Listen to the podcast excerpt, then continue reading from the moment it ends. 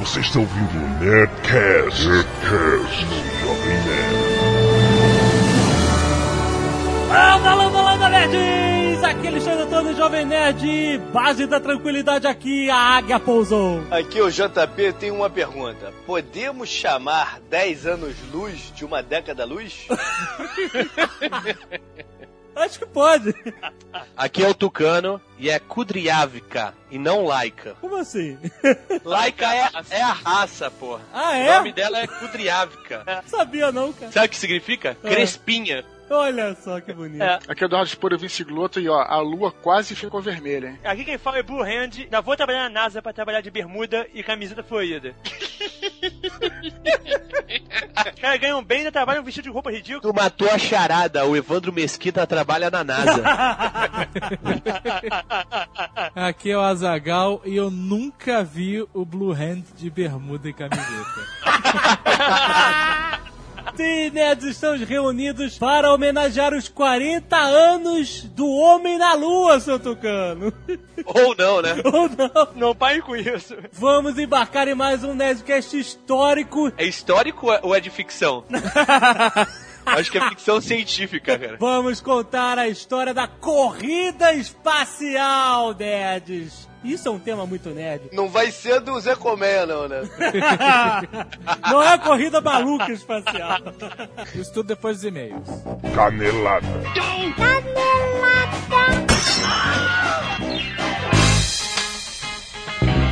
Muito bem, Zagal, vamos para mais uma semana de e-mails e caneladas no Nerdcast. Vamos. Mas o que que é isso, meu filho? Pode se animando aí, rapaz!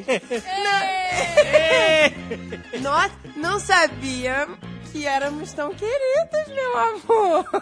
Perdi até o sotaque! Olha aí. Por quê? Avi- E explica por quê. Como assim? Porque ganhamos, estamos ganhando milhões de presentes dos nerds! Olha de aí, pre- casamento! Presentes de casamento, que semana passada a gente liberou a lista aqui a público. É, os nerds pediram, começaram a mandar e-mail dizendo que queriam dar um presente pra gente. Eu liberei a lista, né? O link aí, vocês botaram no Twitter, sei lá. Compraram mesmo, meu Presentes, meu amor! Deus. Que isso, meu amor? Olha, eu não tive isso, tá bom? Eu devia ter feito isso no meu casamento. Mas não tinha Nerdcast quando a gente casou. Não existia Ninguém Nerdcast. pediu pra você ali. Alguém pediu pra você ali? Não, meu amor, não havia Nerdcast. Foi em 2005. Pode, pode fazer uma nova lista, né?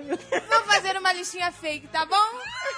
Vamos lá, meu amor. Vou fazer Ah, lista. uma, uma listinha na Vitor Hugo, outra. Exato. Bom, mas é verdade, os nerds foram muito, muito generosos. Eles só estão aqui pra agradecer. Portuguesa tem a lista e vai nomear os bois. Quem tinha que tá falando isso era o Zagal. Ganha presente fica calado? É, eles não fizeram mais. Olha, tu cala tua boca. tu cala tua boca. Que absurdo. Olha, eu estou até me achando, meu filho, eu tô até me sentindo famosa. Olha só. Ganhando presente de fã? Muito bom, cara. São tantos que deram, dá pra falar o nome de todos? Dá porque a gente vai passar aceleradinho. Ah, Isso. tá. Então, um agradecimento a Ronaldo Pires Martins, Marcos Daniel Souza Rodrigues, Roberto Coutinho Estanco de Oliveira, Jorge Cláudio Barbosa Bucaleto, João Gilberto Agostinho Pereira, Daniel Araújo Góes Neto, Rodrigo Baglioni, Fausto Tardelli Canteiras. Acho que é Canteiras. André Faria Mendonça, Ernesto Adolfo Elias Paiva, Daniele Zandoná, eu acho que é Zandoná, Fábio Rafael Sobieck de Salles, gente, eu tô falando os nomes tudo errado. Flávio André Serafini, Éder Albuquerque, olha aí um Albuquerque, meu amor. Isto é sobrenome de bem-sucedido? Eu gostei de ser a filha. Luiz Fabiano Freitas, Luiz Carlos da Costa, Bárbara Mioto, que é a nossa madrinha virtual, deu um micro-ondas. Meu Deus. Não, que os outros não tenham dado presente maravilhoso. E tem um que eu não posso falar o nome, é? tem alguns que eu não posso falar o nome aqui.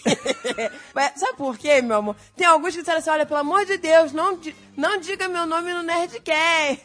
Eu falei, mas por quê? Não, porque no dia dos namorados não tem nada pra minha namorada. Outros falam, ah, se minha mulher souber que eu tô contribuindo com o Nerdcast, me mata. Preciso botar rodapé também. Pra namorada finge que é fudido, é isso? Eu estou me sentindo a outra.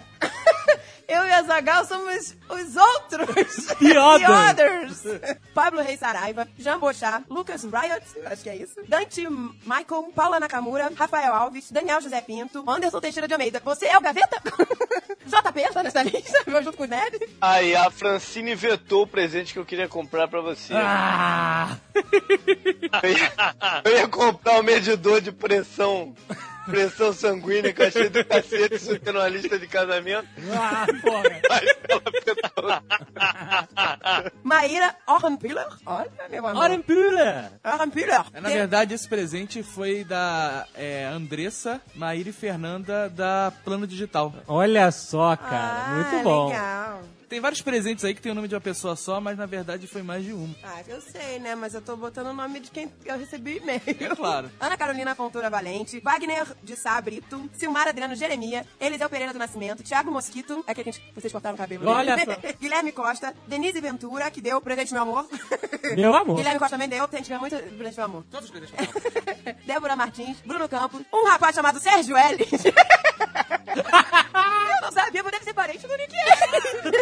E é o próprio, Adriano Leal, Josué Carvalho, Edilson Onoff. Esse aqui deu um presentaço, meu outro madrinho ou padrinho, que eu não sei se é nome de homem ou de mulher. Que isso? Que isso, português? Eu não sei, eu recebi o e-mail, mas ainda não chegou a mensagem, porque olha só, vou explicar. Qual é o nome da pessoa? É.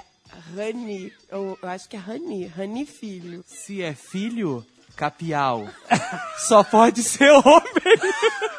Porque se fosse eu ser filha, se fosse mulher. Se fosse mulher, é filha. Rani Filha. Ai, meu Deus.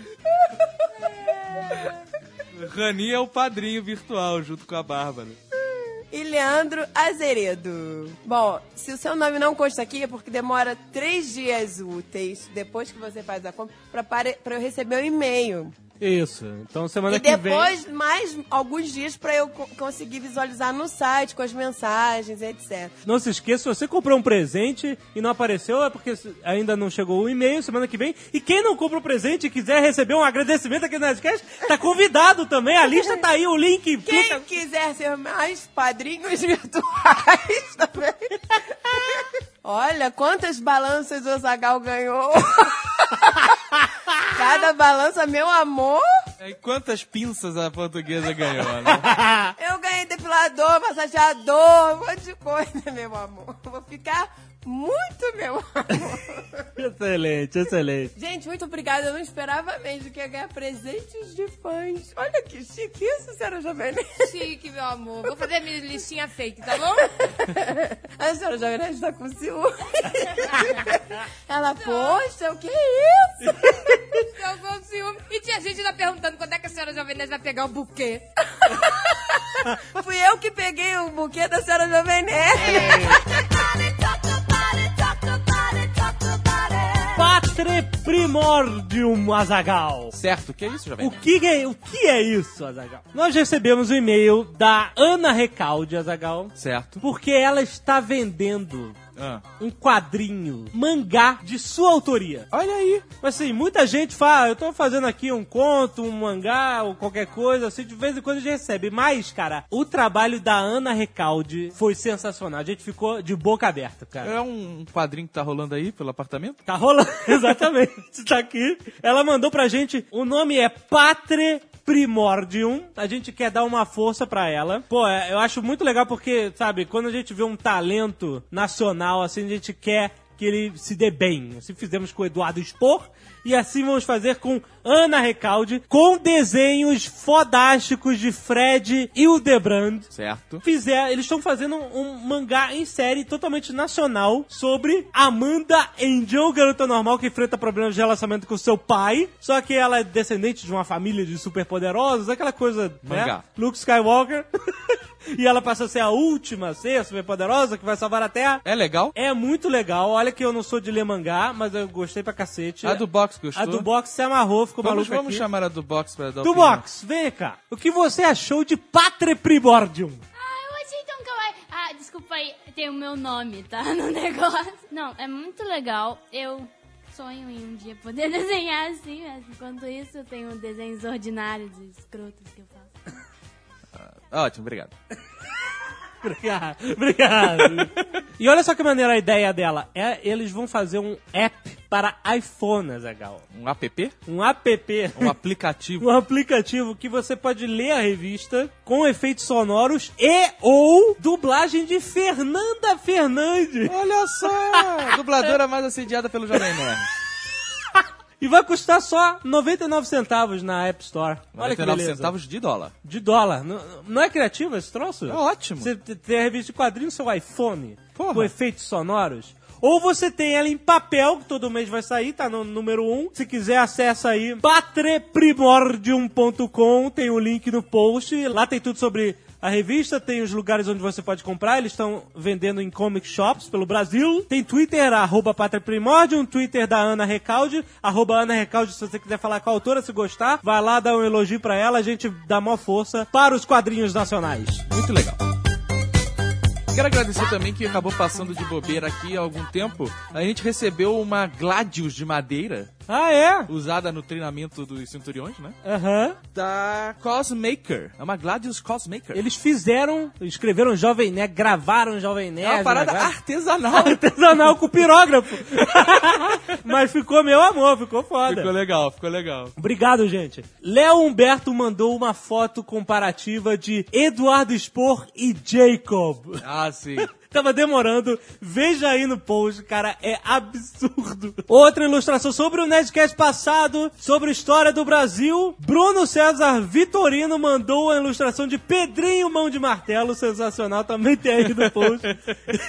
Quebrando, amassando umas caras. E o chalaça. E o Chalaça não sabe. adoraram chalaça, cara. Uma quantidade gigantesca de e-mails, vamos ler apenas poucos que estamos com pouquíssimo tempo. Pablo Peixoto, 30 anos, juiz de fora, Minas Gerais. Mais um ótimo Nerdcast, tão bom que me deu vontade até de comentar e enriquecê-lo. Uma história que mostra como Dom Pedro II era mesmo um imperador nerd. É uma história que aconteceu uma viagem de trem pela Europa, no camarote de Friedrich Nietzsche. Azagal. O pensador alemão estava na dele em companhia de alguns colegas quando entrou no seu camarote uma figura extraordinária.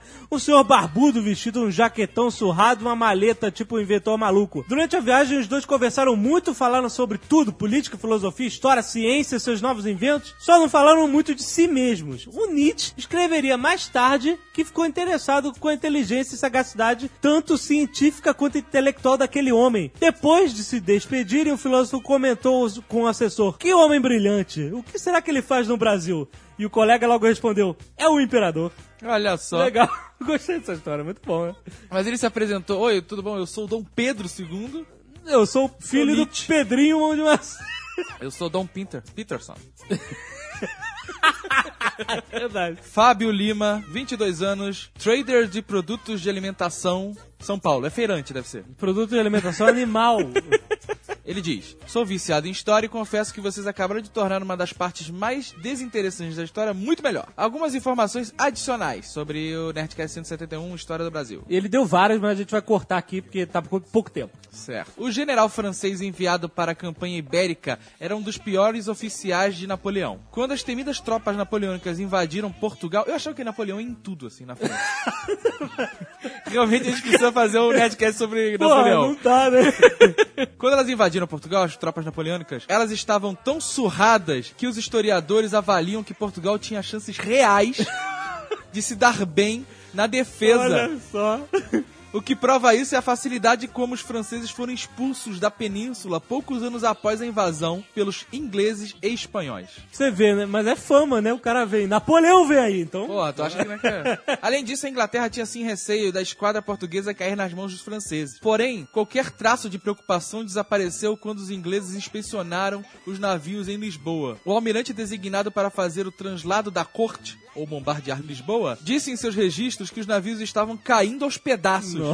Velhos e sem manutenção, completamente sem condições para a travessia do Atlântico Nossa. sendo que foi praticamente um milagre o sucesso da operação. Inclusive, os ingleses ofereceram levar o rei e sua família em seus navios. Dom João recusou pela humilhação. Fugir já não era humilhação suficiente, né, Não, cara? né, cara? Merda. Nelly Santi, 22 anos, publicitária Goiânia, Goiás. Achei bem legal a iniciativa de revitalizar a história do nosso país, que é bem peculiar, feita no Nerdcast passado. Mas acho legal também dizer que a família real brasileira ainda existe e vive um estilo de vida bem meu amor. Inclusive, teve um príncipe que empacotou há pouco tempo. Pois é, uma das mais famosinhas é a princesa Paola Maria de Salpierra Rosansky Bourbon Orleans Bragança, tetraneta de Dom Pedro II, que trabalha como modelo e está sempre estampada em revistas. aí? Olha só, essa princesa. Outro... Quando o cara chega aí, princesa, o cara tá falando sério Ela mesmo. pois não tudo, né? Outro membro da família real que ficou famoso foi o príncipe Dom Pedro Luiz Maria José Miguel Gabriel Rafael Gonzaga de Orleans Bragança, que faleceu na queda do Air France recentemente, olha aí. A família real ainda tem um site pró-monarquia, que é www.monarquia.org.br. Olha aí! Eu também teria, né, cara? Porra, né? Por que não? A gente tá aqui divulgando lista de casamento, imagina eles. Vão querem votar ser rei, cara. É claro, pô. Então vamos sair das caravelas direto para o espaço. In jeder Stunde, an jedem Tag, nur zu denken an Deutschland, an Volk und an Reich, an unsere deutsche Nation. Unser deutsches Volk siegt! Siegt heil! Para começar a falar de corrida espacial, temos que ir para a Segunda Guerra Mundial. Não. Não, na verdade você pode começar um pouco antes. Não, calma. Assim, claro que você pode começar tudo antes. Vocês vão limar mesmo o Konstantin Eduardovich, também conhecido como Tselovsky? Quem? Esse eu não conheço. O cara era um professor primário do interior da Rússia, cara. Aham. Autodidata, matemático e físico autodidata, que lia Júlio Verne e que é considerado o pai da astronáutica. Sério? É verdade, cara. Mas eu não conheço. Mas ele fez o que pra astronáutica? Ele que fez o, o princípio da obtenção de movimento por reação química. Fundamental. Fundamental para os foguetes, né? Ele que deduziu pela primeira vez as leis da física fora da gravidade terrestre. Olha só que bonito, hein? e propôs o uso do foguete pra é, exploração interplanetária. O cara era foda, professor. Pô, mas se a gente vai dar crédito pra esse cara, tem que dar crédito pra aquele chinês que botou uma porrada de foguete na cadeira e tentou decolar. o imperador, é verdade. Não, mas esse é considerado mesmo, assim, é historicamente o pai da astronáutica. Muito O que é uma injustiça com o chinês, cara. O chinês não conseguiu, mas o Pernalonga já, já foi pro espaço dessa forma. Bom, pra falar de corrida espacial, corrida espacial, temos que falar de Sergei Korolev e Werner von Braun. É melhor você começar com o Von Braun direto. Vamos começar com o von Braun. A situação do mundo. A Alemanha aparentemente ganhando a guerra, mas a Alemanha já tinha sacado que o bicho tava pegando. Tá pegando. O Von, Von Braun decide se infiltrar no partido nazista porque o sonho dele é fazer um astronauta alemão ser o primeiro homem no espaço. Sim. Pra isso ele consegue se infiltrar numa festa com o Hitler, chega perto do, do Hitler e diz pro Hitler que ele é o presidente do clube de amadores de, de fazer foguetinhos, mas foguetinhos de, de amador. Aham. E ele chega pro Hitler e fala que a Alemanha é um grande país e que eles tinham, tinham que ser o, o primeiro país do mundo a botar um homem no espaço. Aí o Hitler fala pra ele, pô, beleza, mas se você reparou nesses últimos cinco anos, nós estamos em guerra e agora não vai dar não. Você reparou? Não sei se você reparou. Lembrando que o von Braun era engenheiro, né? Essa era a paixão Tá. dele. Aí ele chegou pro, chegou pro Hitler e falou: tá, então eu vou te dar a arma que vai vencer a guerra. Hitler, que é completamente maluco, a gente já sabe, devia ser mais ainda, porque- pelo que ele fez em sequência, mandou pra uma base secreta com 15 mil homens, se não me engano, à disposição do Von Braun pra ele fazer a tal arma. O Hitler, na verdade, era um cara crédulo pra caceta, né, cara? Tudo que nego falasse pra ele, ele, porra, investia uma graninha, né, cara? Ele era um cara bom de ter por perto se tinha alguma ideia maluca, né, cara? Ele era um investidor anjo, né, cara? Ele investia nas paradas sem, pô, sem pestanejar, né, cara? De tudo ele, ele botou dinheiro da, da- confiscado dos judeus. né? Tudo que você falasse pra ele, é se você falasse, pô, vamos montar um super time do Botafogo pra ganhar o campeonato, Pô, esse, esse ele ia esse acreditar que o Botafogo ia ganhar. investimento é pesado, esse é complicado. Os caras em 15 dias fizeram uma base que foi conhecida como Pinimundi e o Von Braun começou a trabalhar na, na tal arma que ia vencer a guerra. E ele fez as duas armas. As armas são a, a bomba voadora V1. Isso. O primeiro avião pilotado autonomamente, É, você programa tripulado. ele o que ele vai fazer e ele voa sozinho e cai num lugar programado. Era um foguetinho com asas de avião e ele voava sem ninguém e caía na Inglaterra. Na verdade, ele era um torpedo que voava. Ele até era lançado de forma oblíqua ainda, né? Ele parece esses, esses aviões, aviãozinhos não tripulados que você usa pra fazer reconhecimento. Predador que os americanos estão usando agora. Mas aí beleza, esse foguete não levou ninguém a lugar nenhum.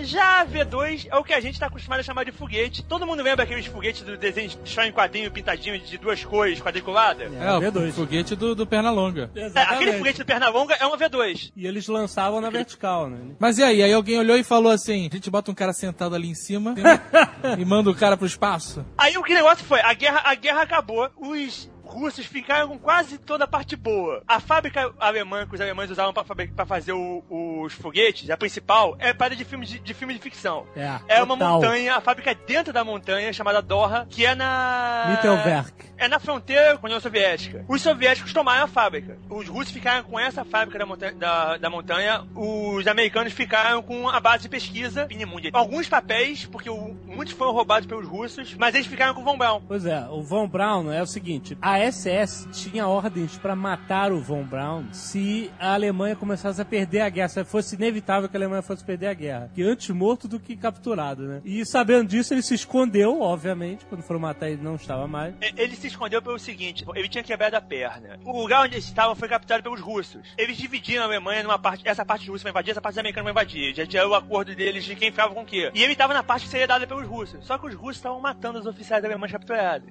Ah, E como ele sabia disso, ele se escondeu e os americanos, a inteligência americana já sabia que ele era o chefe da parada de foguete, então tava, tava catando ele. Os americanos conseguiram prenderam ele e falaram pra ele, você vem com a gente. Ele, não, não, não sei o que, eu não sou o Von Braun. Ele, ó, a parada é a seguinte, ou você vem com a gente ou a gente dá pros russos. Você pode escolher. Aí ele, pô, americanos, eu adoro, eu adoro vocês, vamos pros Estados Unidos. Você vê que é tudo uma questão de política, né? Pura e simplesmente, né, cara? O cara era um nazista do caramba, tinha matado um monte de gente, destruído a Grã-Bretanha, Londres arrasado, né, cara? E aí, como os caras viram que havia algum interesse em manter ele nos Estados Unidos e pegar o conhecimento dele, Tanto os russos quanto os americanos estavam doidos por aquela Não, arma. gente, Oi? cara, deu uma pra caminhar, eu tô gravando o Nerdcast, depois eu te chamo. Ô, seu maluco. Achei que eu tava no mute aqui, brother. Porra. Dando alerta aqui, cara. Bicho, eu vou dar um conselho pra vocês, cara. Nunca comprem um Noisecare na vida de vocês, cara. Ah, é. É a parada mais enervante que vagabundo sai falando no teu ouvido do nada, cara. Você começa a ouvir vozes do, do, do além, aí depois te manda um alerta que é um, um apito infernal. Cuidado, começa ouvindo voz assim, termina no quarto acolchoado com a camisa vestida ao contrário. Liftoff. We have a liftoff. Constataram depois da guerra que foram 25 mil mortos de trabalhadores construindo a fábrica e construindo as V2, que é mais do que a V2 matou na Inglaterra, cara. Olha isso. O objetivo da V2 era botar o homem no espaço ou era só a arma? Um outro modelo ia ser o pra botar no espaço. Não, ainda, não, ninguém pensava nisso. A V2 é uma arma de vingança exclusivamente. É, é, é terra já perdida. é, né? É arma de vingança 1 e arma de vingança 2. Que, você tá me dizendo que o nome da, da V2 é Vendetta 1 e Vendetta 2? É isso? O V é de vingança, sim. Ah, Como é que é em, em alemão? É, é Vergetum Waffen, uma porra assim, não lembro direito o É, meu aí, irmão. isso aí. meu- Vergeltungswaff. Olha, como É. profundo conhecedor de alemão, eu digo que a pronúncia de vocês está realmente, cara, algo que devia ser espantado. Jovem Nerd estudando em escola suíça, hein? Vamos ver. Vergetenwaffe. É a arma de vingança. Bora sim. Arma de vingança. Waffe é arma. Eu sei, meu irmão não é tão ruim assim. Então, vamos lá. O Von Braun pensava em homem no espaço, mas nenhum outro alemão pensava. Eles só queriam é V2, V2, V2, V2, V2, até a guerra acabar. E ele não tinha outra A opção. V2 levava uma tonelada de explosivo. Quando ele se entregou aos americanos, ele abriu a boca, começou a falar de tudo. Começou a falar de foguetes tripulados com homens em, em câmaras pressurizadas, em voar 600 quilômetros em 17 minutos, em ultrapassar a atmosfera. O nego perguntava pra ele, e a tua relação com o FIA e o trabalho escravo. O cara começava a falar negócio de bomba no espaço, caramba. E... E pros americanos interessava de- mais fazer o cara como herói. Os americanos precisavam dele, ele é um gênio. Depois teve documentos que provavam que o Von Braun sugeriu o trabalho escravo pra, pra fábrica, né? E os americanos esconderam isso a sete chaves pra ninguém saber. Os americanos não podiam perder ele jamais. Quem gosta aí de, de cinema e se amarra em cinema, tem um filme clássico, não sei se vocês já viram o Doutor Fantástico, Kubrick. Sei qual é, sei qual é. Kubrick e Peter Sellers, né? Que é Sim, sobre a, sobre a bomba. É, sobre, é um filme preto e branco, na época já tinha filme colorido, esse filme preto e branco, e fala sobre essa paranoia da bomba depois da guerra, an- é, anos 50, década de 50, iminência de uma guerra nuclear, etc. É meio comédia, assim, o filme, né? Mas é bem maneiro. E tem um cara, que também é feito pelo Peter Sellers, que é como se fosse o Von Braun no filme, né? Engraçado que ele tá falando com um cara, ele pede conselho e tal, e ele tá falando e a mão, e tem uma mão que fica assim, Hi Hitler! Aí ele prende a mão assim, sabe? A mão começa a querer fazer a, a saudação do Hi Hitler.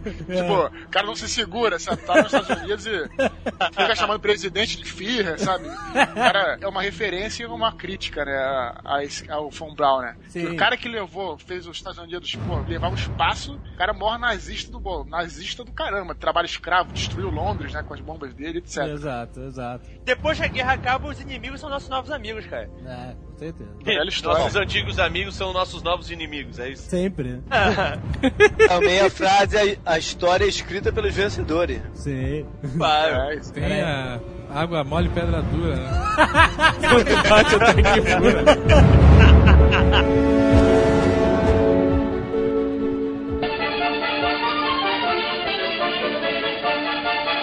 Today, a new moon is in the sky, a 23 inch metal sphere placed in orbit by a Russian rocket. 500 miles up, the artificial moon is boosted to a speed counterbalancing the pull of gravity and released.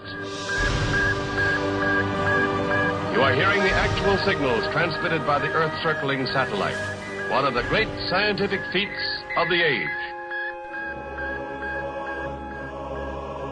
Os russos sabiam da existência do Von Braun e também estavam querendo catar ele. Mas como não conseguiram, eles perguntaram assim: quem é que a gente tem que pode lidar com isso? Eles sabiam que existia um gênio, um verdadeiro gênio da ciência de foguetes, que estava preso na Sibéria por atos antissoviéticos. Que é qualquer coisa que o governo não aprove. né? Sergei Korolev, um verdadeiro gênio, como o Von Braun, É o anti-bombão. o anti-Von Braun, que foi a cabeça do programa espacial russo. Ele fez tudo, cara. Chegaram lá no estilo Rambo 2. Foi? Faz essa missão pra gente que a gente te, te, te libera. Exatamente. Ele, em 1933, lançou o primeiro foguete de combustível líquido da história. Ele é a galera dele, né? Então ele, é- ele realmente era o cara pra lidar com isso. Então foram atrás do cara. Cara, olha, vamos trabalhar aqui nessa tecnologia, só que tem um problema. A gente não sabe como é que funciona essa V2. A gente tem, tem uma porrada de bomba aqui, nós captamos mais de 100. É. Agora você vê, vê como essa porra funciona. Em dois anos ele fez engenharia reversa completa da V2, cara. Não tinha uma manual de instrução, ele reescreveu tudo, desmontando e Eles, os remontando. russos ficaram com os técnicos também. Ficaram, claro. que é, ficaram. além, além de coisa. Toda a documentação foi queimada ou perdida, entendeu? É porque o Von Braun teve ordem de queimar a documentação, mas ele- eu já vi entrevista dele dizendo que ele não queimou. Não, ele mandou esconder. Se ele não destruiu, os americanos devem ter levado, né? Ah, com certeza. Só fico pensando uma coisa: como é que um, um, um soviético desse seduzia um cara desse que tá na Sibéria, né? Porque nos Estados Unidos é o seguinte: você chega lá, o cara, ah, te dou um milhão de dólares de salário, porra. O cara te dou, sei lá, te dou casa, não sei, pô. Na, Ah, na cara. Rússia, cara, todo mundo. É muito todo mais mundo fácil, teoricamente- cara. É, É, muito isso mais aí. fácil, porra. Pra começar, o cara mostra um cacetete pra ele. Vai fazer ou não vai? Não, mas acho que o russo tem medo de morrer, cara. É medo de morrer, Não, cara. não, Tem muita coisa pior. Pois é, o problema não é morrer. Chegaram lá na Sibéria É. e falaram assim, cara, se você vier, a gente te tira dessa piscina. Você vai sair do gulag e vai pra uma casa pela primeira vez em 20 anos. Vambora, óbvio que o cara foi. Então ele tava lá naquela Sibéria e, pô, vem pra cá trabalhar para a mãe Rússia. Ele vai pra Moscou, que é muito melhor do que um Pô. gulag na meio da Sibéria. Pô, convenhamos. Aí o que acontece? Ele também era um cara visionário que, que tinha essa cabeça de colocar pessoas no espaço, quem sabe até na Lua. Mas naquela época ninguém, ninguém queria saber disso. As pessoas queriam saber de Eles estavam querendo fazer veículo, veículo lançador pra mandar bomba atômica, na verdade. É, eu- qual é a utilidade militar dessa tecnologia, né? Então ele dizia pra todo mundo que um, primeiro você pode colocar uma ogiva nuclear na ponta desse foguete. Dois, você pode ir pro espaço e espionar os americanos à vontade sem eles poderem fazer nada. Com um, um cachorro de binóculo. É, pois é. E o macaco amarrado nele. Mas então essa, é, esse, esse era o argumento que ele tinha. E ele conseguia um dinheiro forte. E o pra- Stalin tinha um plano de explodir a lua e ela caiu que sobrasse em cima dos Estados Unidos. Esse seria um excelente plano. Não ia faltar queijo pra nego comer, né, cara? Liftoff. We have a liftoff. Bom, o primeiro projeto motherfucker dele foi um foguete chamado R7. Ele projetou o primeiro foguete com estágios, ou seja, não era só um, um pedaço de metal, um cilindro com um, saindo fogo. A gente tem que lembrar o seguinte sobre foguete. Um foguete Uma explosão controlada. Exatamente. Você tá trabalhando com explosão, cara. É um veículo movido a explosão. Só que ele, em vez de mandar essa explosão pra todos os lados É e desperdiçar essa energia, Pra baixo. ele direciona pra baixo. E é- Exato. E você sobe. Não sempre. Não sempre. Eu aqui de Orlando tô bem próximo do centro de Cana- lançamento. É verdade. Cabo Eu, eu nunca fui lá ver, lá de perto, lá, Cabo- lá do lado. Eu- Mas daqui de casa eu já vi três vezes subir o shuttle. Não acredito. E você vê um risco de. O que você vê, na verdade, é um risco de fogo subindo, né? Maneiro, cara. Dá pra ver daí da tua casa subindo? Tá, ué. Agora dizem que na, na descida faz uma explosão do cacete. Uma vez até estourou a tubulação da casa da minha tia, que a NASA pagou. Que isso? Eu nunca ouvi, eu nunca ouvi a explosão de entrada. Por isso até que agora ele não vai mais descer por aqui, vai descer pela Califórnia, pelo Pacífico, sei lá por quê. Ah, porque lá não mora É ninguém. porque a pista de Adler é melhor do que a pista daí, é maior. Dando uma prejuízo pra NASA, é É. isso? É um prejuízo, é um prejuízo, porque eles tiveram que consertar de todo mundo. Pelo que eu, que, que eu me lembro do filme Space Camp, aquele filme que tinha na década de 80. Caraca. É. espetacular.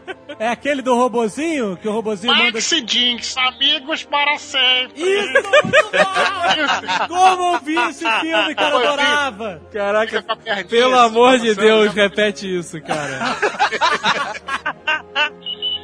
Maxi Jinx, amigos para sempre, para sempre. Maxi Jinx, sempre.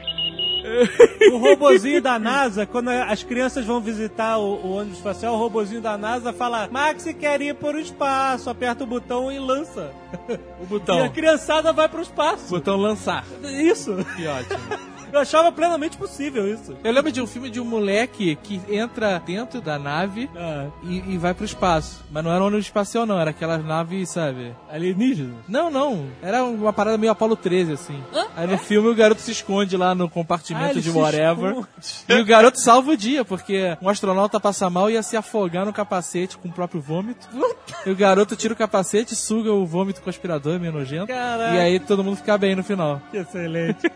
Que filme, que filme é esse pra não ver? Ah, não lembro o nome, cara. E ele morre na reentrada. Teoricamente era pra acontecer isso, né? Mas ele volta. Já por ele ter morrido, normalmente a nave, a, a nave dessa época não tinha uma atmosfera respirável decente, por isso que eles iam com capacete. Olha, então. O Korolev projetou o primeiro foguete com estágio, ou seja, era um, era um cilindrão com quatro cilindros menores em volta. Eles entravam em ignição, levavam, aceleravam o foguete até certa velocidade, depois eles psh, se soltavam e o segundo estágio foguete começava a queimar e jogava ele pro espaço. né? Então, esse é o R7, mega foguete russo, aquele bem desenho animado perna longa mesmo. Mas ele conseguiu mandar pro espaço? Então, ele, ele foi um grande explodidor de foguetes.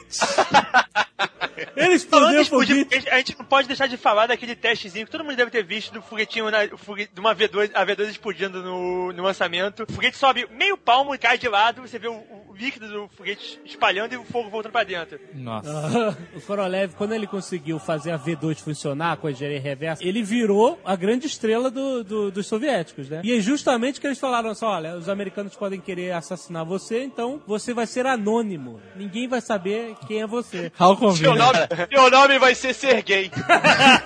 é? Agora, a Guerra Fria era muito maneira, né, cara? Não vai ter nenhum outro período daqui pra frente tão maneiro quanto a Guerra. Porra. Ele, como grande estrela, ele vai e consegue dinheiro pra fazer o R7, projeto R7, monta o R7 e vai lançar. Lançou, explodiu o R7. É. Aí, beleza, nos dois lançamentos seguintes, que eles vão fazendo essa porra uma atrás da outra, né? Nos dois lançamentos seguintes, eles esperaram o pessoal sair da pista. nem deu, nem deu, deu pau, deu problema. Foram cancelados porque eles sabiam que ia dar merda. Ó, vai dar merda, então cancela. Aí, finalmente, quando foram lançar, mais uma vez, explodiu de novo. então, cara, ele foi explodindo foguete, explodindo foguete. Ele é sempre assim, ele sempre conseguia na última chance. Que Meu porque, né? Quando ele consegue, deixa de É a ter. última. Não, não, mas eles falavam antes, é a tua última chance. Senão, tiro Aí- na cabeça. Senão era a Sibéria. Pague! Estilo Darth Vader, né? Mas o incentivo maior nessa época dos dois lados é. Que, que os caras deviam falar. Toda vez que eu falo, porra, mas você explodiu o foguete.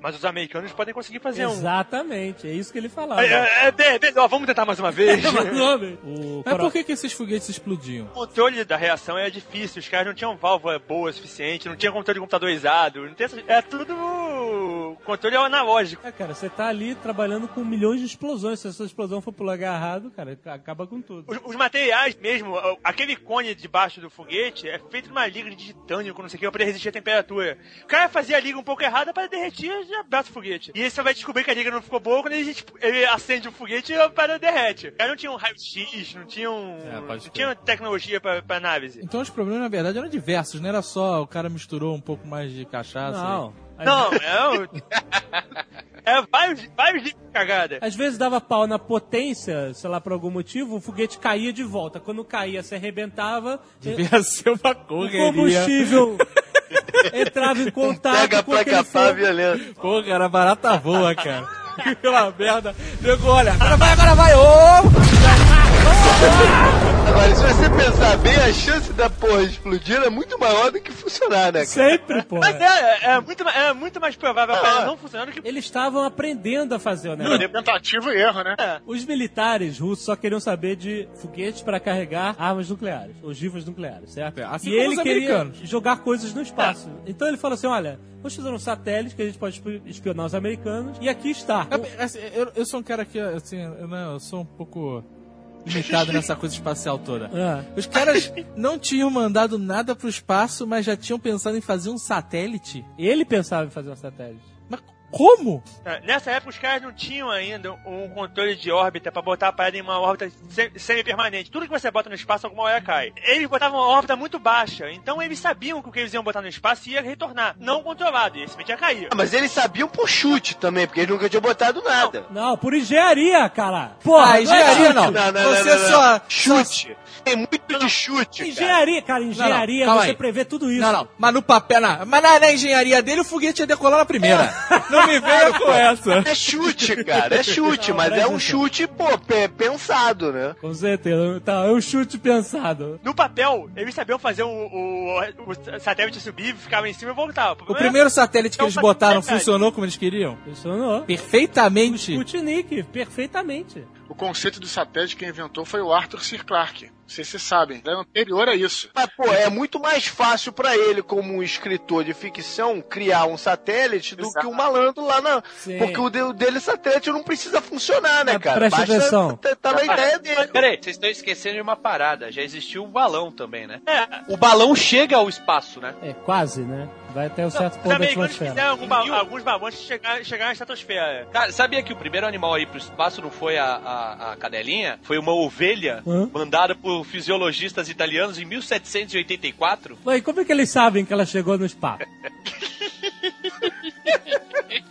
Bom, vamos, vamos ao Sputnik. Foco, foco. O que Agora, o acontece? Sputnik, vocês estão falando do satélite. Cara, o Sputnik é uma casca de metal com um rádio que emitia um, um sinal em código Morse ridículo, uma frase qualquer daquela, tipo, vemos em paz. É ruim, hein? A frase devia ser Toma, americano.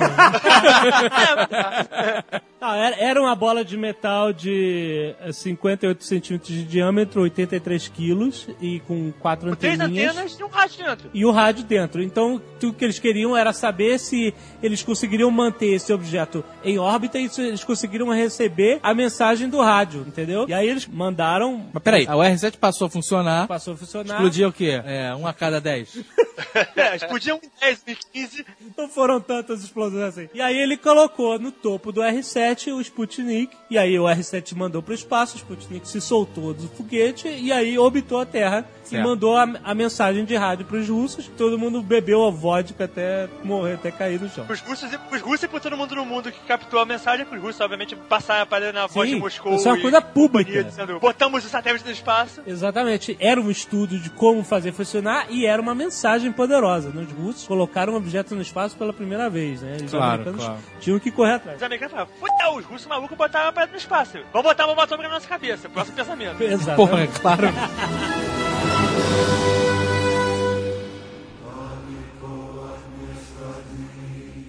Cachorros no espaço. Então, só pra lembrar, o Sputnik foi em 57. O que que significa Sputnik? Boa pergunta. Pequeno companheiro. Olha só que bonito. Não tá aí à toa, cara. A missão nova do Korolev era colocar um ser vivo no espaço. Certo. né? E trazer de volta, óbvio, né? Ó, isso é controverso que você falou, hein, o Alexandre, o Jovem Nerd. Trazer de volta, que eu já vi em muitos lugares, é que a missão não era pra, não tinha volta, né? Não, mas Não tinha- Já, não foi, tinha já era uma volta. missão sem a- volta, enviada pra morrer. presta mesmo. atenção, meu filho. Você não quer enviar um homem no espaço pra morrer. Mas Você aí quer trazer é- ele de volta. Mas, ah, não, só. Então a missão final dos cachorros era trazer de volta. Isso no mundo ocidental. Os russos, eles não estão muito preocupados com isso, cara. Isso é que me estranha. Eles mandarem cachorro em vez de uma pessoa. Tem tanta gente lá, né? Exato, cara. Os americanos mataram um macaco, sem esse papo de mundo, mundo russo e mundo coisa. Macaquinho Eles não- chimpanzé chamado Sam. O macaco tava de, de astronauta, mini astronauta? Inclusive, quem, quem cuidou desse macaco foi o Matthew Broderick. Projeto secreto macacos. Exatamente. Primeiro voo foi feito com dois cachorros, a Lisca e a Shaika. Dois? Dois cachorros, de raças diferentes. Vai que um morre e outro não. Mas e o outro? Não, calma. Meteram um vira-lata e um de raça, pra ver se o vira-lata era mais de cascudo mesmo. Finalmente eles descobriram que o vira-lata prova. realmente é mais cascudo. Mythbusters Extreme, né, cara? Eu vi o documentário que dizia que eles. O cara dava telemetria com números. Então ele ficava assim: 5, 5, 5. Se descesse de 5, baixasse, era, o foguete tava, tava se f***ando, né? Ah. Aí o cara, 5, 5, 5. E o Korolev vendo os cachorros na tela. O cachorro lá, não é boa. Aquela cara de idiota. Aí o cara, 4, 4, 4, 3, 3, 2, 1. Aí a tela. Com 28 segundos de voo, mais uma bonita explosão do seu Korolev. Explodiu, os cachorros foram pro inferno. Coitados aí- dos cachorros. Pois é. Cara, o que, que eles fizeram, velho? Depois teve a cadela laica, que segundo o Tucano não era o nome da cadela, era a raça. Não, é a raça. Isso, A, a Laika era uma cadela vira-lata que andava em volta do centro espacial lá, russo. Mas é claro, né, cara? É a cadela adotada por eles. Eles adotaram a cadela e sacanearam a cadela, mandaram pro espaço. Então, a Laika ficou Beleza. famosa, essa cadela ficou famosa por ser o primeiro ser vivo aí no, a- a- pro espaço, porque os outros morreram antes, né? Então ela, ela realmente entrou em órbita, mas morreu horas depois de calor e estresse. Como o Dudu disse, o primeiro cachorro quente soviético. Foi o início da abertura política da União Soviética. Mas olha só, é, outro trocadilho com a perdão aí da. Foi outra cachorrada mesmo, porque eles já sabiam que, como eu falei mais no início, eles já sabiam que era, que era uma missão sem volta, cara. Porque Ela sabia. ia morrer de qualquer maneira. Ela não tinha no módulo suprimento nem oxigênio pra ficar o tempo, o tempo que o módulo ficaria isso em órbita, entendeu? Ah, Então eles já sabiam. Era- A, a era ideia só era, era testar. Se sobreviveria, né? ao, ao lançamento. É, a chegar ao espaço. Ô, Nossa, até o espaço. Eles não tinham ideia, eles não tinham ideia ainda se alguém era capaz de viver no espaço por causa do, do vácuo, da, do- de sair da, de sair da atmosfera da Terra, da velocidade. Então eles tinham que mandar alguém. Foi o chute. Chute, vamos ver se funciona com esse cachorro. A, a reentrada não existe. não- não- eles não tinham nem bolado como é que seria uma reentrada. Quer dizer, a- o retorno do cachorro não era pensado. Só se for nessa missão, porque menos de um mês depois eles lançaram outro R7 com dois cachorros Belka e Strelka que subiram e voltaram vivos. Pô, então em um mês eles pensaram na reentrada Pois em é, tudo por isso isso? que eu tô falando que eles já, já pensavam Não, eu, eu acredito que ele não devia ser um cara só fazendo isso tudo, É, né? Tinham algumas equipes aí, né? pelo menos uns três ou quatro escravos aí, trabalhando 24 horas à base de, de vodka. E eles já estavam trabalhando. Se funcionar, Se o cachorro sobreviver à decolagem, aí você já vai pensando como é que vai trazer de volta. Exato. Entendeu? A equipe de trazer de volta, ela vai fazendo o serviço ela trazer de volta, mas ela não fez parte dessa missão. Essa missão não teve equipe de trazer de volta. Exato, exato. Rapidão, deixa eu só falar uma parada, só falar uma parada. Sabe por que, que tá dando errado esse, essa parada? Foi tão rápido? Ah. Porque a, a Stelka e a Belka foram em 19 de agosto de 1960, tá? 19 de agosto de 60. Ah. A Laika, a Kudryavka, foi 3 de 11 de 1957. Foram três anos depois. Aí já faz mais sentido. O Sputnik foi lançado em 4 de outubro de 57. E aí, em 3 de, de novembro de 57, foi o lançamento de um outro Sputnik com a cadela. E aí, 19 de agosto de 60, foram lançadas as duas. E elas foram e voltaram. Foram os dois primeiros seres vivos aí e voltar do espaço. É a Sputnik 5. Então, é isso. Tá ligado? Além das duas cadelas, ainda tinha no- na tripulação do Sputnik 5 um coelho cinza, 40 camundongos, dois ratos e algumas moscas. As moscas não foram do projeto, né? Elas estavam. Mas é Entrei de gaiato no navio, né? E agora vocês não sabem da, da parte triste. Ah. Eles voltaram e foram empalhados, estão no museu lá na, na Rússia. Ah, peraí, todo mundo sobreviveu? Todo mundo. Até as moscas? Aí tu tá querendo demais, né, cara? Pô, não. Já que tu tá, pô, indo tão profundo assim, arrebata, né? As moscas voltaram também, não? Cara, as moscas vivem um dia, elas não voltaram. Tem mais uma informação pertinente aqui, pode falar? Vai. Sabe quantos cães foram mandados pro espaço? Ah. 57. Olha só. E a gente só conhece a história de três, maluco. É que nem astronauta, cara. A gente conhece Yuri Gagarin, o Neil Armstrong e o resto é tudo coadjuvante, né? Liftoff. We have a liftoff. That's one small step for man. Nesse tempo todo que os russos estavam lá fazendo a festa do cachorro no espaço, os americanos estavam olhando e falando, pô, queria ser eu. Em 57, os Estados Unidos, quando souberam que, o- que, o- que a Rússia tinha mandado o Sputnik 1 e o Sputnik 2, mandaram o Vanguard. Subiu um metro e explodiu. Pegaram um foguete, que é um foguete lançado bomba atômica, Da Marinha. é, modificaram ele pra ser um lançador de satélite e foram fazer igual, só que não, não rolou. E aí chegaram e falaram, assim- falaram pro Von Braun, ó, para aí de, de fazer o que você tá fazendo e vamos mandar um satélite porque tá ficando feio pra gente. É, exato. Tá pegando mal. Em 58 eles, eles mandaram o Explorer 1. Do jeito que vocês estão falando, parece que era só uma questão de ego. E não era só questão de ego, era questão Não, é uma questão de cagaço. é mais importante do que o ego. É verdade, mas que- falou tudo. É pra eles mostrarem, ó, vocês têm, eu também tenho. É, a sempre assim. propaganda era a base do ego, mas na verdade era o cagaço, era Mas o a, a Guerra Fria foi toda isso, pra saber quem é que tinha a p maior, né, cara? Sempre. É, então tava lá o Werner von Braun, os americanos, a- ajudando a desenvolver todo esse programa espacial, correndo atrás dos russos. Mas os russos fizeram todas as primeiras conquistas. Na verdade, o Von Bell não fazia parte do programa espacial ainda. Ele fazia parte do programa da, da Força Aérea, Sim, que era o militar. Mas ele era o cara. Ele foi deslocado algumas vezes nesse início, porque ele era o cara. Então vamos voltar lá pra trás. Não era o sonho dele, igual foi dito lá atrás, que botar nego no espaço, né? Não, era o, era o sonho dele, só que Pô, Passou-se dele mais é- de 10 anos do, do, do, do- da, da final da Segunda Guerra. O cara não tava mais nem trabalhando nisso. Mas, cara, ele tinha uma medalhinha do partido nazista na gaveta dele, então ele não podia sonhar nos Estados. Unidos. Ele tinha que fazer o que mandavam. Mais ou menos. É, eu já acho que ele veio com essa história toda do Hitler pra ganhar dinheiro, independente. Não tinha sonho nenhum de botar ninguém.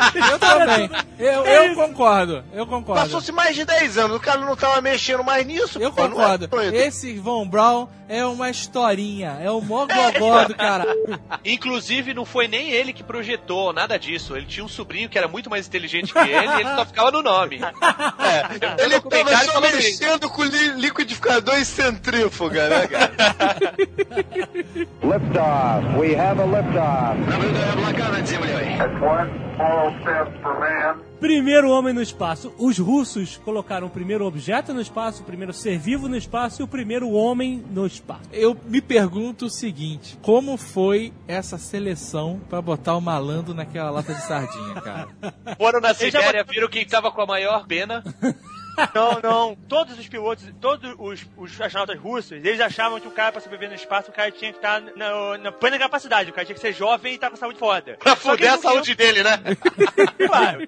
Eles não queriam perder ninguém bom. Porque eles não iam pegar um cara que, um aviador fodaço deles, coisa pra perder o cara no espaço. Então eles começaram a pegar os aviadores deles que eram aviadores razoáveis. Aí, aí resolveram vender uma rifa, venderam uma rifa, né? Sortearam, o prêmio era.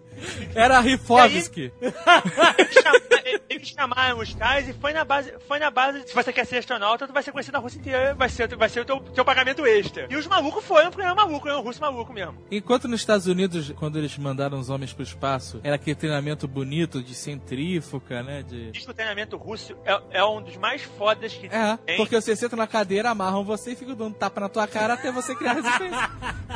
Tomando vodka, né? Eu juro que eu imaginei isso, cara. Os russos desenvolveram várias técnicas de treinamento espacial que os americanos depois se aproveitaram agora quando, quando teve essa, essa aliança deles pra estação espacial. Vostok 1 era a nave, era uma lata de sardinha, cabia só uma pessoa. Até apertada. hoje é, né? Hoje cabem três muito apertados. Exato. Ah, que isso, a, a, a Soyuz é um espaço gigante perto da Vostok. A Vostok é uma... Colocaram o Yuri Gagarin lá no topo do foguete, subiu e ele realmente foi o primeiro ser humano. até E ele que foi realmente croquetado. croquetadaço. Era o espaço pra. pra- era, era que nem um carro de Fórmula 1, né? Exato. Cabia ele e a garrafa de vodka e só. A garrafa sabe onde ficava, né? Ah, Não, não, não é aí não, rapaz.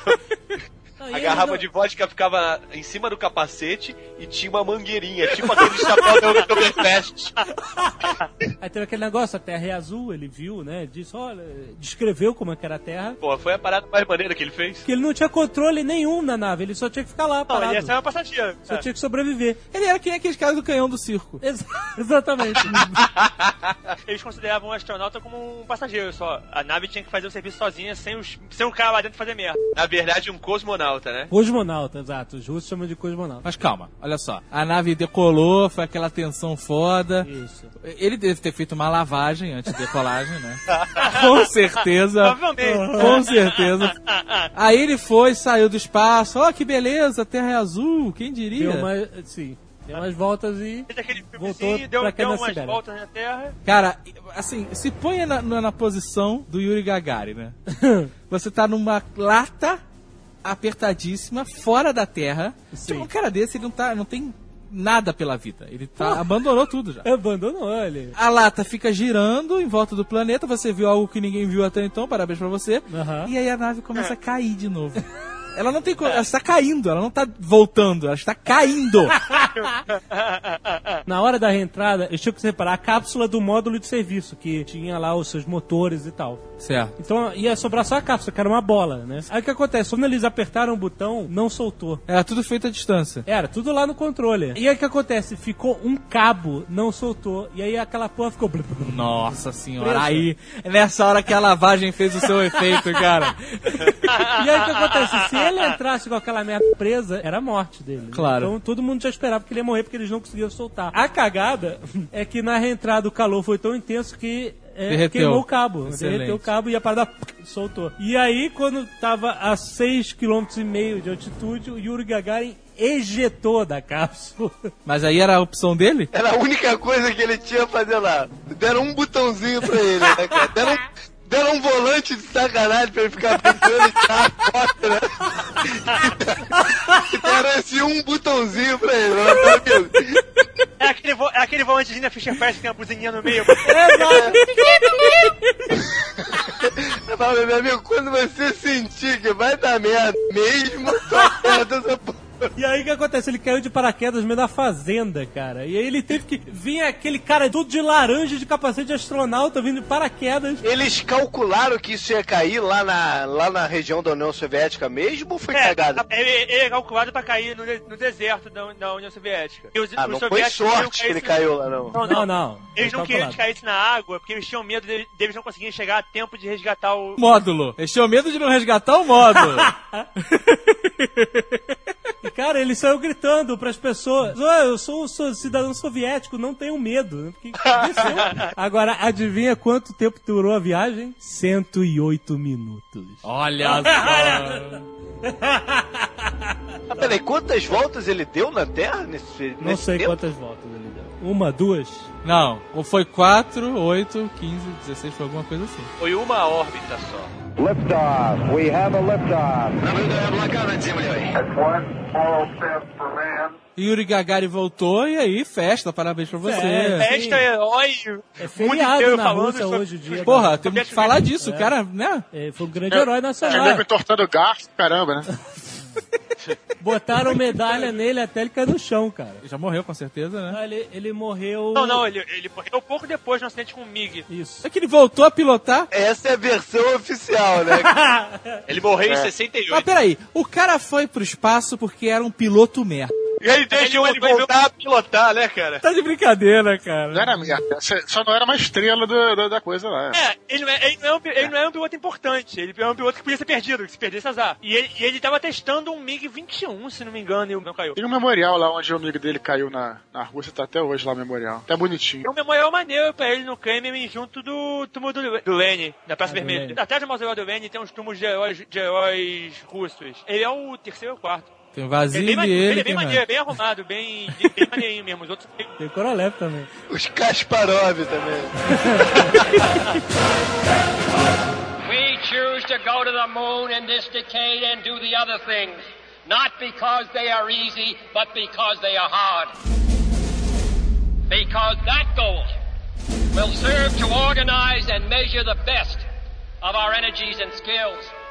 Because that challenge is one that we're willing to accept, one we are unwilling to postpone, and one we intend to win, and the others too.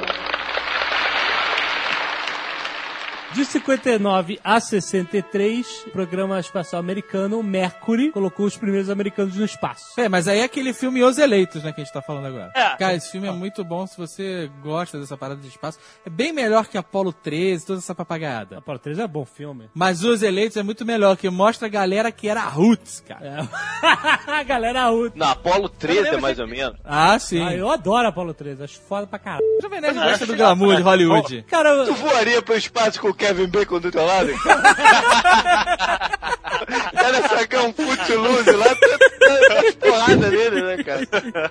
Não, Apollo 13 é um, é um fi- é um grande filme porque, te- porque é uma situação daquelas que de vida real que parece filme, que é uma coisa absurda. Dramatizado é um extremo, né, cara? É lógico, mas é filme, cara, é divertido. Mas beleza, vamos lá. Os Eleitos. O primeiro americano que subiu o Shepard foi o seguinte: os russos, os russos decolaram. Aí temos que, botar, temos que botar um cara no espaço também. Quem vai Vai ser o Shepard, que é um piloto de testes conhecido deles, é um piloto fodaço de testes e é um aviador foda. Os americanos resolveram, resolveram queimar uma estrela. Chamaram o cara, pegaram um foguete, que foi o foguete militar americano, porque o foguete, o foguete da NASA não tinha condição. Von Braun de novo. Aí, precisamos de um foguete maneiro. Pegaram um foguete decente. E foram, foram decolar com ele. Prepararam o foguete do Von Braun, que era um foguete de teste. Subiram com um. O foguete subiu e explodiu. Subiram com mais outro. Subiu, subiu. Aí eles, ah, chamaram o Shepard pra ver o foguete. Ele ia decolar no próximo. Antes disso, ele perguntava, como é que tá o foguete? Não, nada, nada, por enquanto. Nada, não. Tá Estamos trabalhando nisso ainda.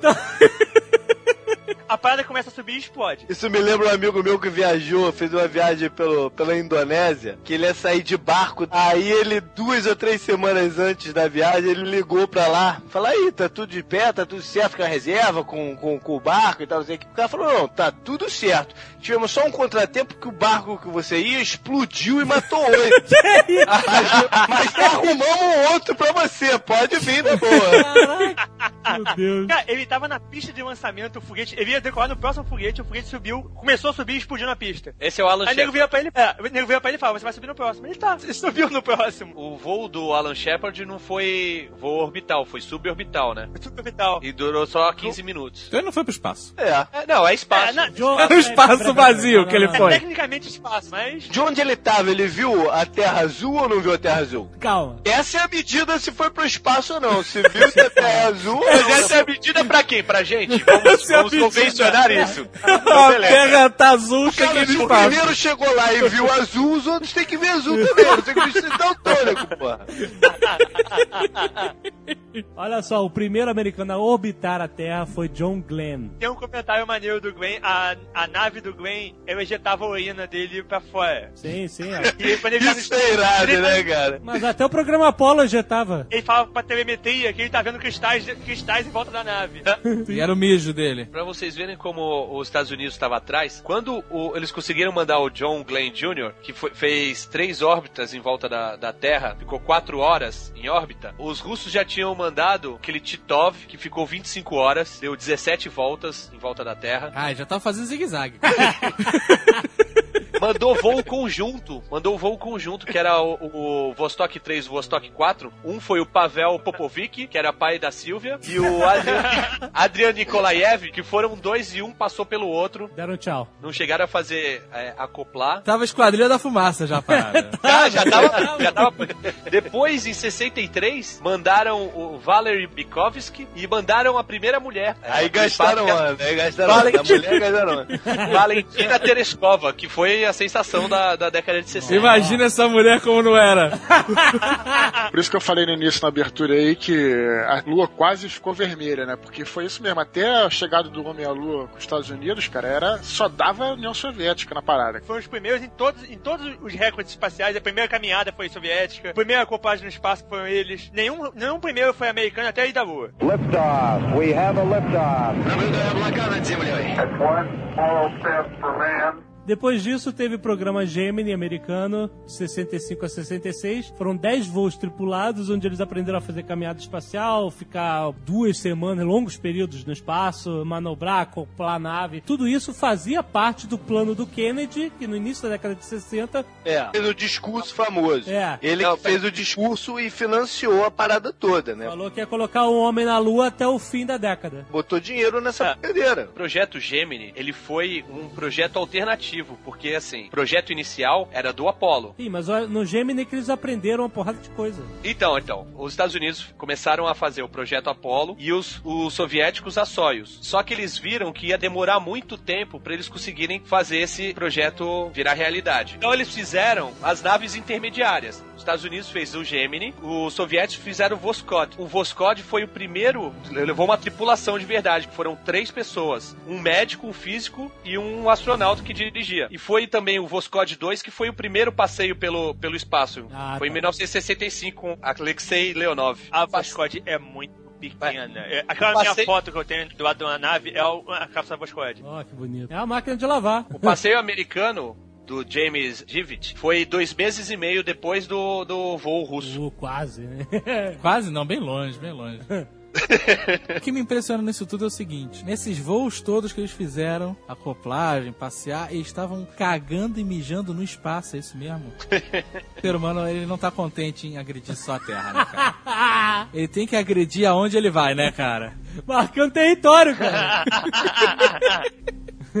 Nego vai pro espaço e começa a jogar merda e mijo pela portinhola. Isso, isso é uma, cara, é uma falta de dignidade inacreditável.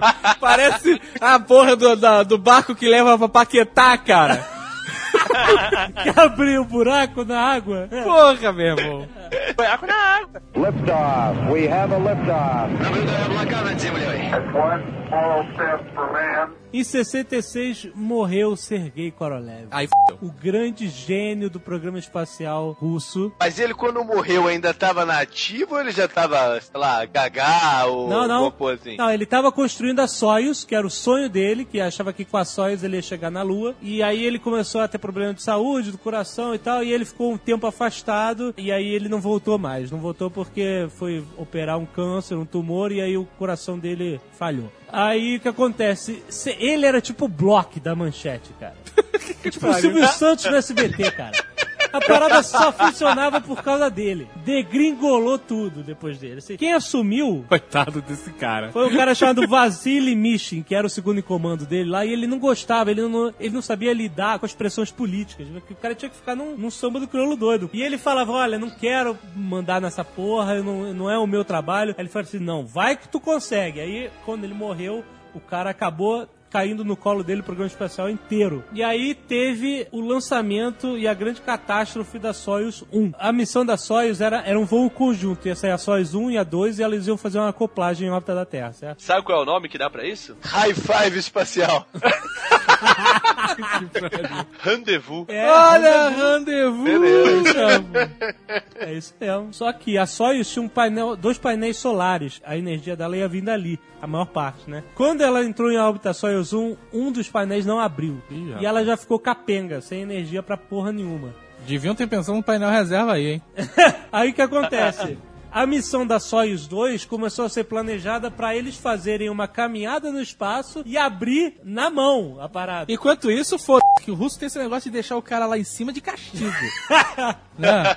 Três anos, cinco anos, sei lá, né, cara? Não, mas calma, não, de- não demorou muito. Por quê? O que acontece? Por causa do mau tempo, a Soyuz 2 não subiu. E a, a um ficou lá girando. E a uma ficou girando. Ainda dizem até hoje que eles não subiram porque antes do lançamento, os engenheiros fizeram uma lista de 200 defeitos técnicos de, de projeto essenciais. Por causa da pressão política, eles ignoraram, mandaram subir. E aí quando deu merda lá, os caras falaram assim, porra, se a gente manda uma outra, uma outro foguete e dá merda de novo, a gente tá fudido, né? Então o que acontece? Nesse meio tempo, quando tava todo mundo pensando, deu 13 voltas em volta da Terra e morreu o sistema automático de estabilização que ia trazer de volta a cápsula pra Terra. Agora o cara teve que pilotar, mano. A única chance dele voltar era pilotando. Pô, mas é pra isso que o cara tá ali. Chega de volante de, de buzininha, né? O cara tirou o brinquedo de lado e... Agora era pra valer. Aí o que acontece? É uma coisa absurda, um cálculo matemático, uma loucura foda. Se você entrar com um ângulo muito inclinado, você torra. Certo. Se entrar com um ângulo muito raso, você quica na atmosfera. Certo. Que nem quando você joga uma pedra na água, ela quica, assim, bem rente. Aham. Então, e aí não tem volta. Então, Aí é tchau. Tchau. Né? É. É abraço. Tem uma janela pequenininha pra entrar, né? Todo mundo, até hoje é assim, né? Só que o cara tava na munheca ali. Tava com fome já. Que a vodka sustenta por um tempo. né?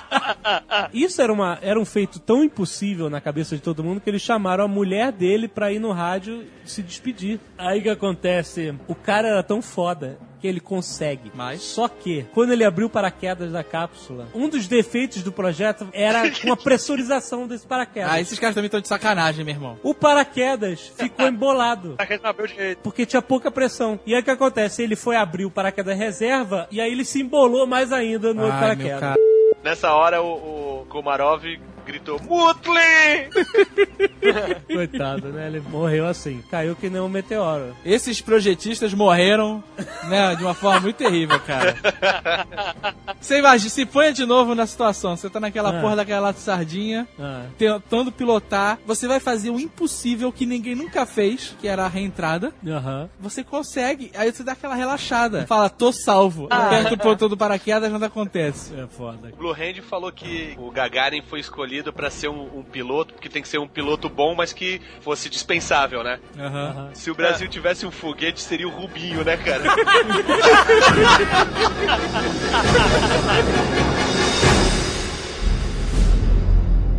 Forward. 40 feet down, two and a half. Picking up some dust. Straight shadow. Four forward, drift into the right a little. 30 seconds forward. drift. Contact light. Okay, engine stop. We copy you down, Eagle. Houston, uh, Tranquility Base here. The Eagle has landed. Programa Apollo, o mais famosão. O do treinador. do treinador. Programa Apollo começou em 61, junto com o anúncio do Kennedy, né? We choose gold da mão, né? E eles escolheram uma coisa direita, eles pegaram a equipe do Von Braun na, na Força Aérea e mandaram pra NASA e falaram, ajuda esses caras aí. Exatamente. Von Braun tava assim no programa Apollo. Que ano morreu esse Von Braun? 70 e um quebrado. 77. Durou esse filho da puta, cara. ah, mas vazou ruim, cara. não durou tanto, não. Ele era de 12, até 77 não foi tanto. Pô, então ele era garotão. Ele era garotão na Segunda Guerra. Era, era um... Tô falando que Hitler era muito crédulo, cara. Chegou um menino lá pra ele e falou aí. Virou e falou assim, ó, essa porra pra você, hein, cara. eu ganhei Ele o fez, primeiro né? lugar na feira de ciência do colégio, o meu foguete. Teve várias Apolos, cada uma era um estágio da viagem final à Lua, né? Então, Certo. Apolo 1 ia treinar certas coisas e tal, e foi o, o maior desastre do programa Apolo, na verdade, né? Porque Ah, que isso não foi um desastre, foi só uma pequena cagada, foi só uma fagulha. os, os três astronautas estavam em terra, numa réplica da cápsula, fazendo uma simulação com oxigênio puro dentro da, da cápsula, né? Porque é isso que eles iam respirar lá. Os caras fazem uma cápsula cheia de fio com oxigênio puro. E os juros- Óbvio que ia dar merda. o oxigênio puro é extremamente inflamável, né? Aham. E aí teve uma fagulha e aquilo virou um inferno. Que pariu. Os três morreram queimados lá dentro. Em solo. A, a pressão do fogo foi tão grande que eles não conseguiam nem abrir a escotilha, porque o, o- a pressão segurou a escotilha e travou a escotilha. E óbvio, aprenderam todos os erros, aprenderam tudo, né? Como Eles mudaram a atmosfera da nave para uma atmosfera normal com nitrogênio. Fizeram uma- um equipamento de, de escape que, se não me engano, eles chegaram a usar de verdade numa das Apollo. As outras Apolos foram cada uma progredindo no seu cronograma, né? Cada um aprendendo coisas e tal, não sei o quê. Apolo 8 era uma cápsula apenas e eles foram até a Lua. E ele falou, olha, é branca. Pô, se a gente vê daqui, pô. É de queijo, né? É de queijo. Foram até a Lua, orbitaram a Lua por 20 horas e voltaram, né? Então, assim, ah, já aprendemos a, a ir até a Lua e voltar. Ah, e volta. Eu não ia nem fuder. Não ia, cara. Eu não vou confiar em cálculo de chute de. Quando o cara vai na lua e volta, ele vai no, no embalo, né? Não tem motor, não tem porra nenhuma. Não, tem motor.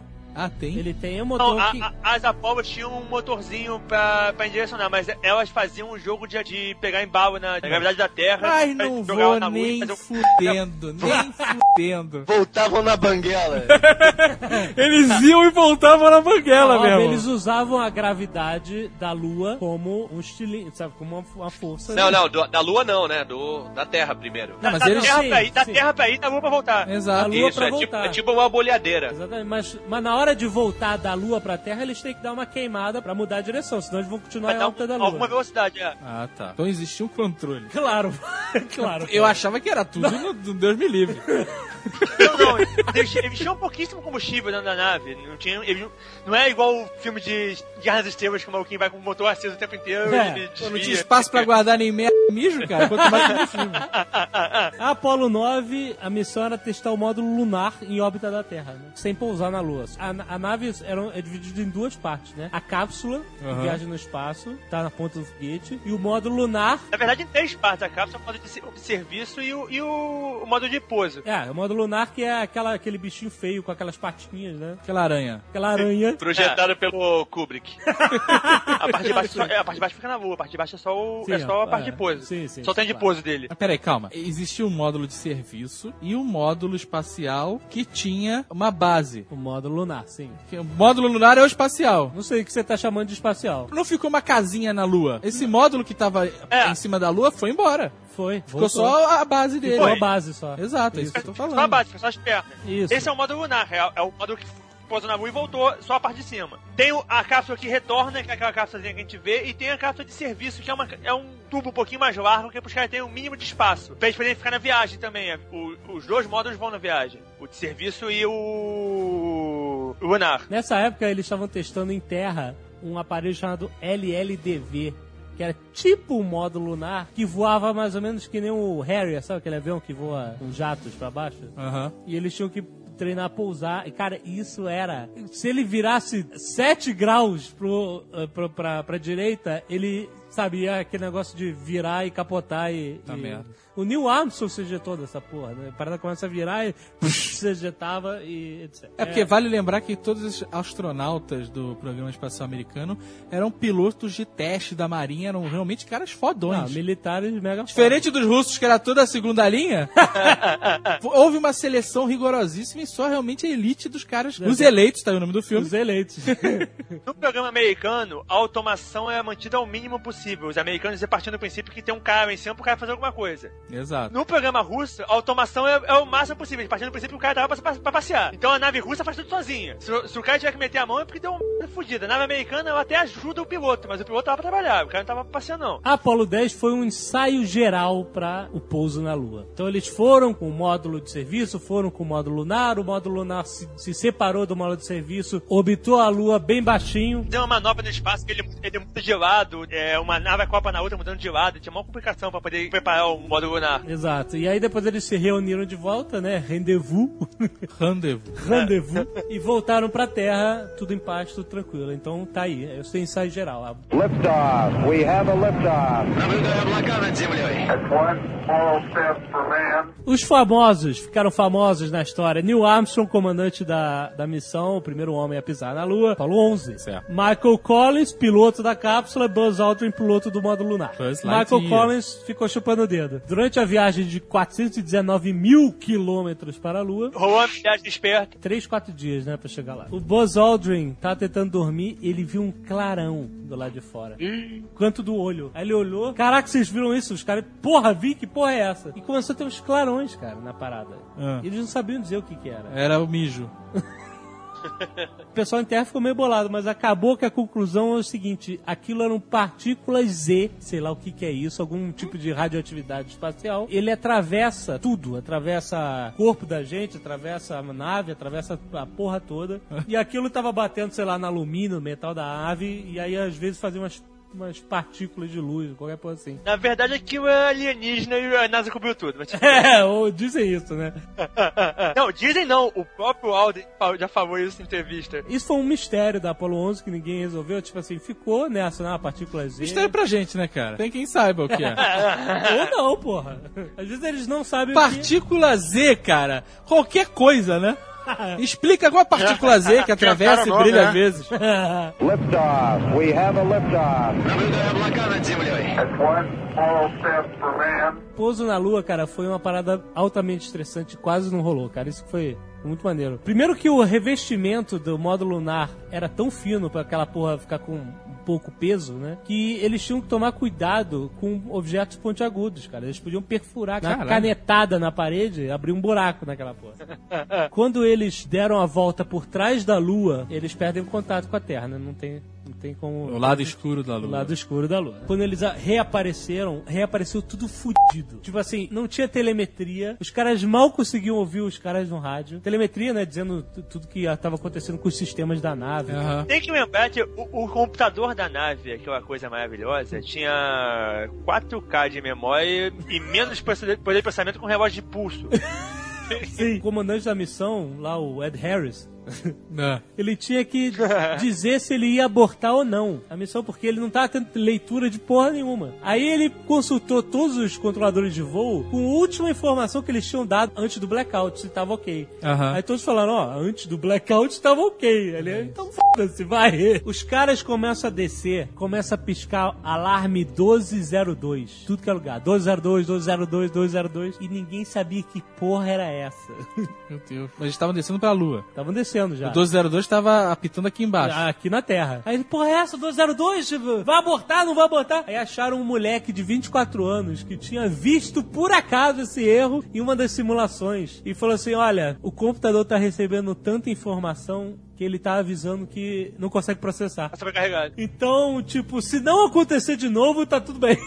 Na verdade, ele desligou a- o computador e pôs na mão. Ele não pôs no automático. Ele consultou a terra e os caras os caras falaram pra ele: o computador não tá aguentando, ele, eu vou posar na mão então, posso? Tá, pôs. Ele tinha uma assistência qualquer, o computador, o computador é, contro- controlava o, o lançamento de do foguete pra, pra reduzir a velocidade e pra, dar, pra guiar ele pra posar. E ele Exato. ignorou isso e pôs na mão. E com 72 metros de altura, com, de altitude, né, pra, pra superfície da Lua, voltou a telemetria. E os caras tinham 60 segundos de combustível pra pousar. E aí ele falou, olha, combustível 60 segundos. Porque depois eles tinham que voltar, porque eles não podiam gastar o combustível que ia jogar eles de volta em Claro. órbita da Lua, né? Mas vem cá, na nave não tinha nenhuma dessas informações? Ah, o, o painel da nave é um painel. É um tubo Nix. Sabe aqueles reloginhos antigos que, que parece uma lâmpada que vai mudando os numerozinhos? Ah. É, é um tubo desse de seis dígitos e, é uma- e- e aí mostrava números. Você tinha que ver no manual o que, que, que, que diziam os números. Ah, que ódio. É pra isso que você tinha 300 caras aqui falando com você o tempo É, todo. aí tu dá a volta na lua, perde o contato, fudeu. Eles tinham um sacar um manual manual dentro. do tamanho da Bíblia pra ficar, pô, checando o código. Eles tinham um manual dentro da nave. Eu imagino que os números mais sinistros os caras deviam saber o que era. É, o 666. Quando deu 30 segundos, em todas as simulações, quando dava 30 segundos de, pra pousar na lua, eles abortam, né? Aí quando deu 30 segundos, os caras estavam já levantando poeira. O cara falou 30 segundos, ele. "Foda-se, Vamos, vamos, agora vamos, agora vamos. Os caras pousaram faltando tipo 16, 15 segundos de combustível. Ah, então tava com folga ainda. Ué, cara, tá maluco, cara? Pensei que tu me nunca os três. máquina mortífera, né, cara? Que, pô, é sempre com uma Cara, fração que- do segundo que a parada explodir, Pô, pô. Mas isso foi for real. Pra realidade, 15 segundos é apertadíssimo, cara. E aí o que acontece? Eles tinham ordem de quando pousar na lua, dormir. O estresse do caralho, você pousar na lua. Tá de sacanagem, né, cara? Se prepara a vida inteira, treina não sei quanto tempo, vai pra lua pra chegar lá e dormir, brother. Tirar um cochilo. É que nem noite de Natal, né? Fala pra criança, quando der meia-noite, ao invés de abrir o presente, você dorme. Exatamente. Isso era a ordem médica, dormir, e eles obviamente ignoraram. Não, adrenalina no, no Não ia alto. ter como, né, Tinha cara? como dormir, os caras pousar na lua, cara. Levantava o cara sacando um travesseirinho lá. Peraí. Liftoff. We have a liftoff. God. Облака над землей. That's one moral step for man. Neil Armstrong se vestiu, primeiro desceu. O que, que ele vai falar? O que, que ele vai falar? O nego tinha feito bolão, falando várias coisas pra ele falar e tal. Aham. O que eu sei é que foi a ideia dele mesmo. Foi, foi ideia dele Um pequeno mesmo. passo para um homem, um grande passo para a humanidade. E foi bonito, foi bonito, ficou na história, né? Deve ter pensado pra caralho nisso, né? Porra, o tempo todo. né? O que, que eu vou falar, né, cara? Isso é frase de canastrão, porque, pô, não é, não é uma frase espontânea, bicho. Não, cara, não, mas o momento faz tudo. E aí, quer dizer, ele. Aí depois desceu o, Buzz Aldrin, brincaram lá e tal, andaram, colheram umas pedras, Botar a bandeira. botaram a bandeira, colocaram. Tiraram um, foto. colocaram um sismômetro. Então acho que só, né? O Buzz Aldrin fez, fez a comunhão. A comunhão. Eles falaram com o Nixon por telefone. Não soube disso, não? Não. Sério? Ele levou um estojinho, um cálice e com uma hoxa pra fazer. a- Tá, tá bom, tá bom. Tu não sabe Sacaram disso? uma bola também, jogaram um gol a gol. Se você for no, em Webster, no Texas, e se for no Webster Presbyterian Church, você vai lá e vê o cálice utilizado por, pelo Buzz Aldrin. Tá bom, Tá cara. E ele fala isso no livro dele, Return to Earth. Ele levou um. Tá bom, cara.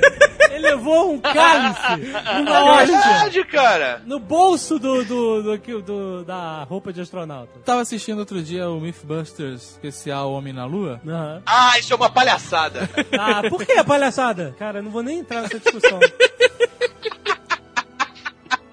Todo esse negócio de sombra pra todos os lados, negócio de não aparecer estrela, tudo isso tem explicação. Não vou ficar explicando aqui. Teve um último perrengue na Lua, na Apollo 11, quando um deles estava é, vestindo aquele traje gigante de astronauta, ele esbarrou num botão e quebrou um botão.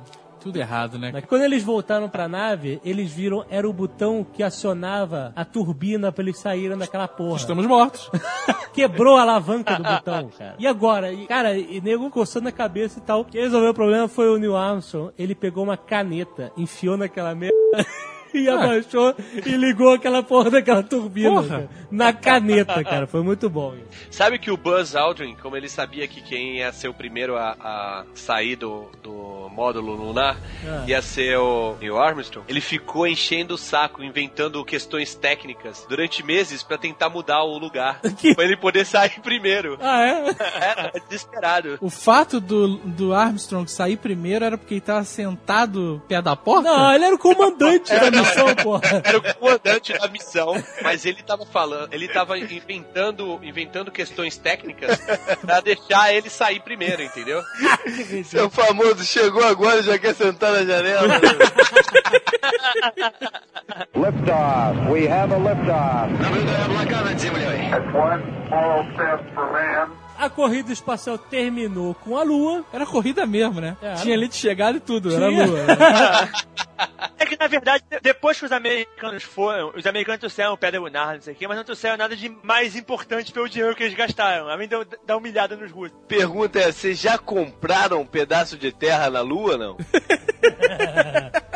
Eu que tá vendendo na internet, Tá cara. vendendo. E não tem nenhuma lei que proíba. Exato, né, cara? É foda. Excelente. 18,95 cada acre. Opa! Tá de graça, né, cara? Vambora. Agora, se for no Mar da Tranquilidade, é 37,50. Que é já o lugar, né, cara? Conheço privilegiado. gente que comprou. Tá de sacanagem. É, assim, é investir a longo prazo, né, cara? Porra! O último suspiro dos russos nessa corrida pra Lua foi 17 dias antes da Apollo 11 ser lançada. Eles foram lançar o N1, que era o foguete que ia levar o, o russo à Lua, né? E o N1 tinha 30 motores, era uma parada absurda. Era comandado pelo Vassili Michelin, Michelin que era o O visual do foguete é muito maneiro, é aquele foguete cheio de motorzinho em volta. É, exato. Todo mundo dizendo que ia dar merda, que ia dar merda. Eu falei assim, não, vambora, vambora, que temos que chegar na Lua. 17 dias antes, eles foram testar um não tripulado, pra ver como é que era. Ah. O que acontece? Eles chamam todos os grandes autoridades pra ver o seu foguete, nenhum ser lançado, e eles conseguiram produzir a maior explosão não nuclear da história da humanidade. Pariu, cara. espalharam destroço em um raio de 10 quilômetros do- da plataforma cara. de lançamento, né? Então, quer dizer, esse foi um grande fracasso que enterrou a carreira do Vasily, que enterrou o sonho dos russos chegarem à Lua. E olha só, você perguntou por que isso acontece? Eles apuraram que foi um parafuso solto sugado por uma bomba de combustível. Aí. Cara, sensacional. A gente Então- pensa que só na Fórmula 1 que isso acontece.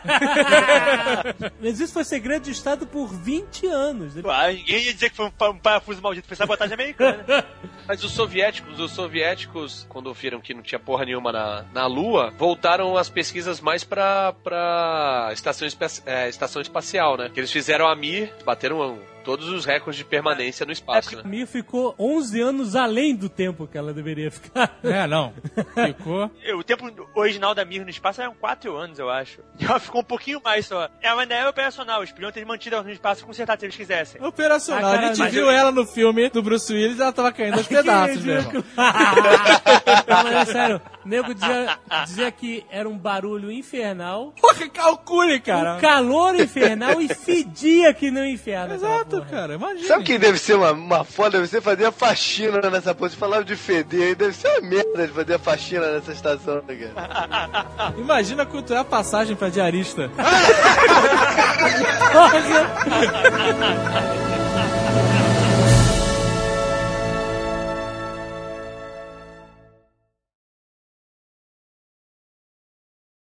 o JP falou do corrida espacial do, do Zé Colmeia, não tive como não fazer a associação do Blue Hand com o Pato Quack.